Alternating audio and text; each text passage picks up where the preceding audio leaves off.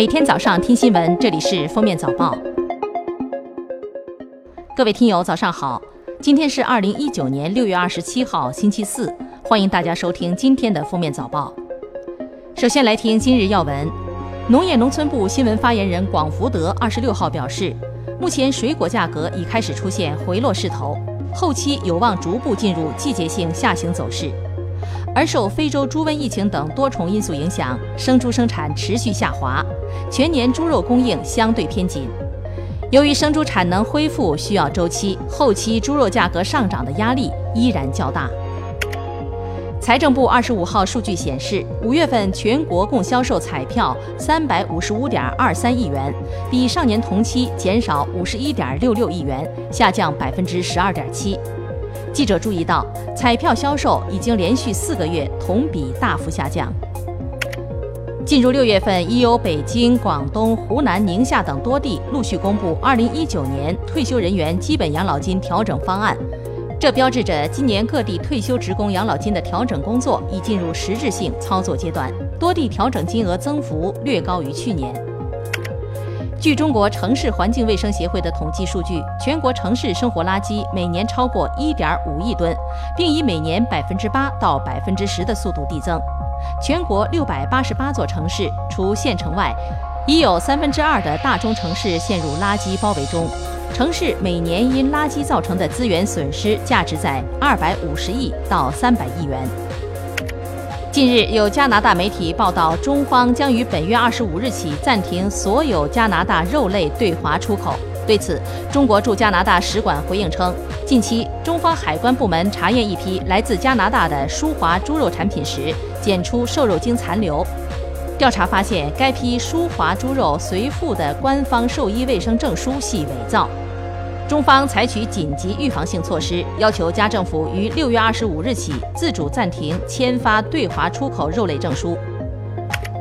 中国传媒大学原党委常委、副校长蔡翔涉嫌严重违纪违法，目前正接受纪律审查和监察调查。下面是今日热点事件：最近，中国移动在五 G 加发布会上进行了十一款五 G 终端的万台交付。包括华为、OPPO、vivo、中兴、小米、一加、三星、TCL 和中国移动自主品牌的智能手机，和当年 4G 手机一样，这些设备的价格也将经历从昂贵到亲民的过程。按照中国移动估算，到2020年底，市场上将推出一千到两千元档的 5G 手机。二十六号，北京市住建委等五部门就进一步规范互联网发布租房信息公开征求意见。意见拟规定，租金、佣金等明码标价，同一房源不得由同一机构重复发布，下架发布超过三十日的房源信息，不得发布法律法规禁止出售的房源信息。据大连警方通报，六月二十五日晚二十二时许。大连警方将网传女子半夜遭殴打案件犯罪嫌疑人王某抓获。经初查，犯罪嫌疑人王某因与其女友感情纠纷，情绪波动，酒后于二十二日凌晨路遇被害人吴某，对其使用暴力并强制猥亵。贵州贵阳市教师刘某林因涉嫌猥亵儿童罪被公安机关依法刑事拘留。据当地媒体披露，刘某林此前曾任某小学校长。二零零六年，曾因强奸罪被判处有期徒刑七年。官方核查发现，涉事学校教师入职程序不规范，入职材料缺失，其中犯罪嫌疑人入职材料存在造假情况。官方将对涉事学校教师入职把关不严、管理不规范等情况做进一步调查后，予以严肃追责。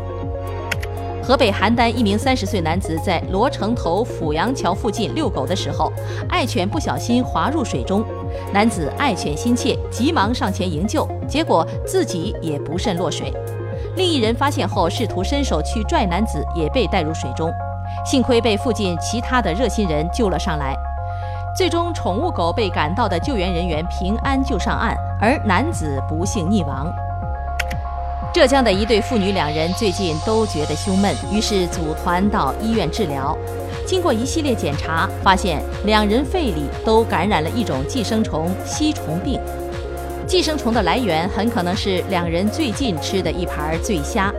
食用未煮熟的鱼虾蟹、半生不熟的猪牛羊鸡鸭肉，都很容易感染寄生虫。